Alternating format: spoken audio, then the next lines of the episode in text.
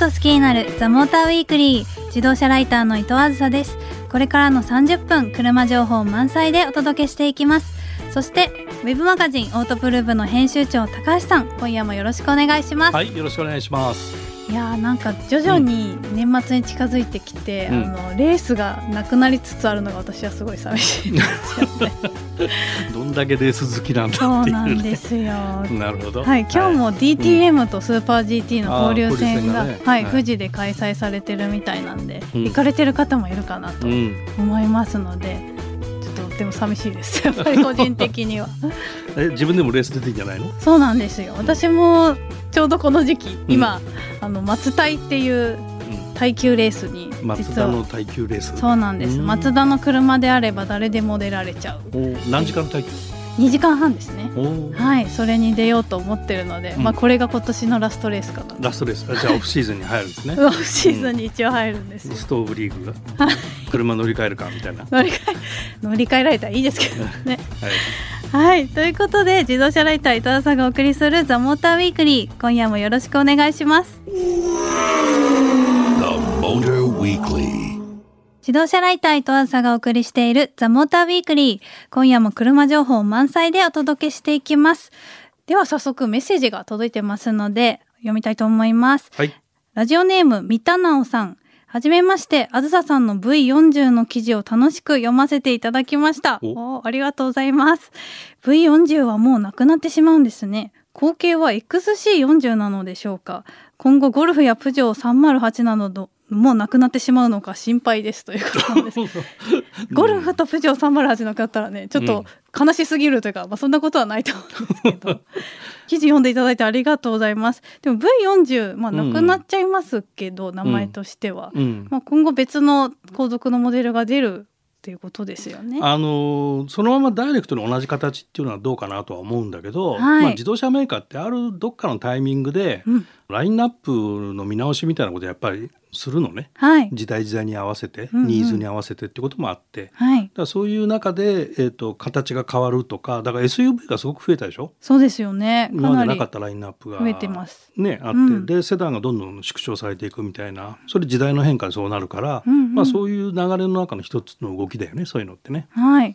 でもこう V40 らしきような サイズの車は今後も出るんじゃないかな。ハッチバックってことか。はい、うん。出るんじゃないかどうでしょうね。はい、まあ全部なくなっちゃうってことはないと思うので心配しなくてもいいと思うんですけれども、はい。じゃあ次またもう一つ来てますのでご紹介します。ちょっとラジオネームがないんですけれどもえはじめまして初メールします、えー何年かバイトをしながらお金を貯めてマイカーを買いました、えートヨタの3ドアスターレットえーよかったそうです。最近スターレットを見ないんですけどあまり人気がないんですかね？ということなんですが。え？スターレットってどういう車でしたっけ？そもそもすみません。スタ私ーレット？あのあまりわからないかも。スリードアハッチバック。でハッチバック。B セグメントサイズのコンパクトをビュンビュン走るみたいな車あったけど。はいトヨタの、トヨタの、うん。はい。今で言えばビッツそうまあまあそう後継モデルがだからビッツだけど、そのビッツもなくなったからね。はい。ヤリスになったから。ということはその前の前のいや何年になくなったんだろう、はい。もうそれくらいかなり前になくなってるなモデルとしては。なんですね、うん。スターレットあまり人気がないんですかねっていう。人気人気はありましたよすごく。あったんですね当時は、あのー当時出始めの頃にねスターレットって FR で出ててええ FR なん型式がですか KP61 っていうのがすごく人気があってワンメイクレースがあったぐらいええそうなんですね、すごい人気があった、うんうんうん。1.2リッターぐらいのエンジンでね。うん。今もビッツレースとかってありましたけど、うんうん。そういう風に人気があったモデルだそうです。人気があったモデルですね。はい。でもすごいですね。この方、うん。今スターレットを買ってうん。かなり楽しまれてるようなので、うん。はい。これでもタイムスリップしてるメールに感じちゃうそうですね。大事にしてください。ぜひスターレット。私もちょっと実物見てみたいなと思うので。はい。はい。あ写真送ってもらったら。そうですね。もしよろしければ写真もあの番組メールに送ってくださいはいということでちょっとこの方お名前と住所もないんですけども すいませんこのスターレットの方あの心当たりある方はあの住所とお名前添えてあのもう一度メールしてくださいね。でこの方とあと三田直さんには番組オリジナルステッカーをプレゼントします。ということでこの後はモータージャーナリスト島下康久さんをゲストにお迎えして話題の新車をピックアップします。The Motor Weekly. 自動車ライター伊藤浅がお送りしているザモーターウィークリー。さあここからはモータージャーナリスト島下康久さんをゲストにお迎えして話題の新車をピックアップします。島下さん今日もよろしくお願いします。はい、よろしくお願いします。島下さんにはまたモーターショー以来来ていただいてますけれども、その後また執筆活動お忙しいですか？いや、もうバッチリです。バッチリですか？はい、はい、間違いだらけの。もうバッチリです。えーはい。出版日が遅れるみたいなことはないですか発売日が全遅れる然むしろ早まるんじゃないかぐらいの。本当ですか？素晴らしい仕事っぷりで。巻きで仕事しましたね。はい、じゃあリスナーの皆さんも間違いだらけの車選び、はい。ぜひ楽しみにお待ちください。はい、ということで今夜ピックアップする車について3人それぞれの印象を持っているフリップに書いていただいていますので発表していきたいと思います。えー今回はですねちょっと思考を変えまして、うん車のポイント別に紹介していきたいと思います。うんえーリスナーの皆さんは、まあ、このフリップの内容を聞いて、うんどんな車なのか想像しながら聞いてみてください。まず高橋さんからあ僕からですか？はい、車の技術について。車の技術はい、お願いします。常用はハイビーム常用はハイビーム。なるほど。では続いて島下さんは車の走りについて書いていただいています。お願いします。柔らか、しっかり。おお、みんななんかこうふわっとしてきてますね。いや当てはまる車が多いなはい、確かに。で、私はちょっとデザインについて書かせていただきました。ドドン、よりエレガントにうんなってました。うんということでハートもついてますよ。ハートもついてみ、つけてみました。はい、では皆さん、なんだかわかったでしょうか？今夜ピックアップするのは、レクサス RX です。ではまず今回はこのレクサス RX の開発責任者である加藤武明さんのインタビューがありますので、まずはそちらをお聞きください。レクサスインターナショナル RX の開発責任者であります加藤武明です。今回 RX はマイナーチェンジしましたが、ポイントは3つあります。1つはデザインの変更、2つ目は動力性能の改良、そして3番目がナビゲーションの進化です。え1つ目のデザインですが、えー RX がもともと持っているアグレッシブさとエレガントさ、このうちよりエレガントな方向にスピンドルグリルの形、サイズですとか、ヘッドランプの形を再デザインしました。またリアコンビネーションランプも少し変更を加えてございます。2つ目、動力性能の改良ですが、もっと運転を楽しく感じるために、ハンドルを切った時にスッと車が意のままに動くように、例えばボディの合成を上げたりとかしまして、サスペンションのチューニングをして、皆さんが楽しく車を運転できるように、また乗り心地においてももともと強みであった RX の乗り心地がさらに上質になるようにサスペンション等のチューニングをしました。3つ目、ナビゲーションですが、これは基本機能はあまり変わってないんですけれども、皆さんがお持ちのスマートフォンをナビゲーションにつなげることによって、例えば Apple さんの CarPlay ですとか、Google さんの Android Auto が使えるようになります。まあ、そういう機能が追加されましたので、えーぜひ楽しんでいただければと思います。はい、ということで、あの、開発責任者の加藤さんにいろいろ説明していただきましたが、結構進化がマイナーチェンジにしては大きいのかなと思いました。ではまず島下さんからあの、はい。車の走りについて、はい。先ほど柔らかしっかりとはい。おっしゃってましたが、どんな印象だったか改めてお願いします。はい、あのまあ柔らかはね実は前から RX はまあ割とそういう車だったなと、まあ柔らかいというかしっとりとしたというかね、乗り心地がとても快適だなという車だったと思うんですけど、うそうですね。一方でなんかいわゆる走りの楽しさ気持ちよさ一体感みたいのは、まあそんなでもないなっていうねはい。正直思ってたんですよね。そうそう そうでした？うんはい。個人の印象です。なるほどはい、あのまあそこを、まあ、今度の車はうん。変わったなというのをすごい感じましたね。はい。うん、まあ、さっき開発者の加藤さんも言ってましたが、まあ、ボディ合成を上げるためにうんいろいろうんやってらっしゃるということで、はい。はい、こちらって何かこう新しくあの。はい、えーまあボディ合成を上げて、はい。えーまあだから接着剤を増やしたりスポット溶接を増やしたりしてボディ土台をしっかりさせてサスペンションのセッティング変えて新しいダンパーを入れてとかってね。なるほど。いろいろやってるんですけど、うんまあ何をやったかというよりかははい。あのそもそも加藤さんってうん。NX の開発責任者でもあるんですよね。小。さめの SUV のそうですそうです。NX はい。でまあ NX 乗られた方は多分わかると思うんですけど本当に走りがいい走りにこだわった車で、うんうんうんまあ、RX の責任者にも、まあ、なったということではい。やっぱ走り良くしたいなと。でレクサスで一番世界中で見たらね一番売れてる車だからはい。誰もがレクサスってこうだなって、うんうん。あの車で思うっていうね、まあ、うん。そういう可能性高いわけじゃないですか。そうですね。その時に走りがいけてなかったらねレクサスってさって言われちゃうわけだからそこちゃんとやろうよっていうことで、まあやってきたわけですね今回ね。はい、うん。なるほどね。あの RX っていうとラグジュアリー SUV のパイオニアみたいなうん。位置づけはい。にいると思うんだけど、まあ僕も乗せてもらって F スポーツとあとハイブリッドうん。はい。の2モデル乗ったんだけど随分印象が違うのね。そうですね。んはい。でまあハイブリッドの方はこう確かにこう優しい感じで、うん。F スポーツはまあ名前の通りスポーティーはい。この辺の差はどういうあれなんだろう？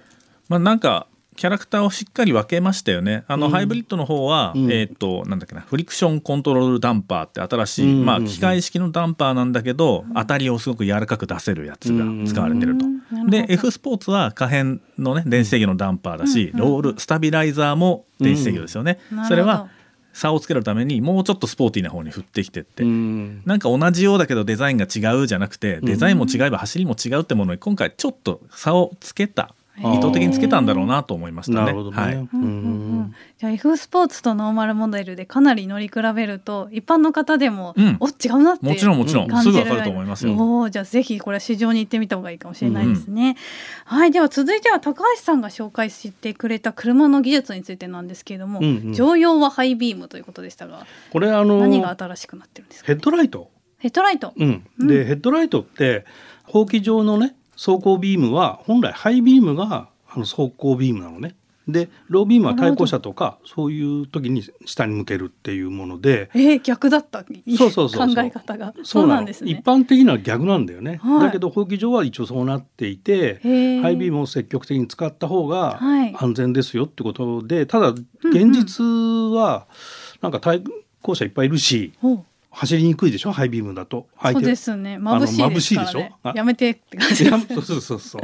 だそうならないように自動でローハイ切り替えると、あるいは当たっちゃいけないところをマスクしてね。眩しくないようにするっていうような技術がいろいろとこう開発されてたんだけど,、なるほど。それがさらに進化したと。え。ー、いう、まああの名前としては HS っていうんだけどはい。なんだろう？ adaptive high beam system でしたっけ、はい。ってうんいうやつになって今までその前の世代のやつはね作動率が25%ぐらいだったのがこのシステムになると85%ぐらいの作動率になるっていう話なんで、かなりハイビームでずっと走っていられますよっていう状況に変わると。そうするとより、えー夜間の歩行者の発見が早くなったりとか、うん。安全性が高まりますみたいなことの技術が投入された。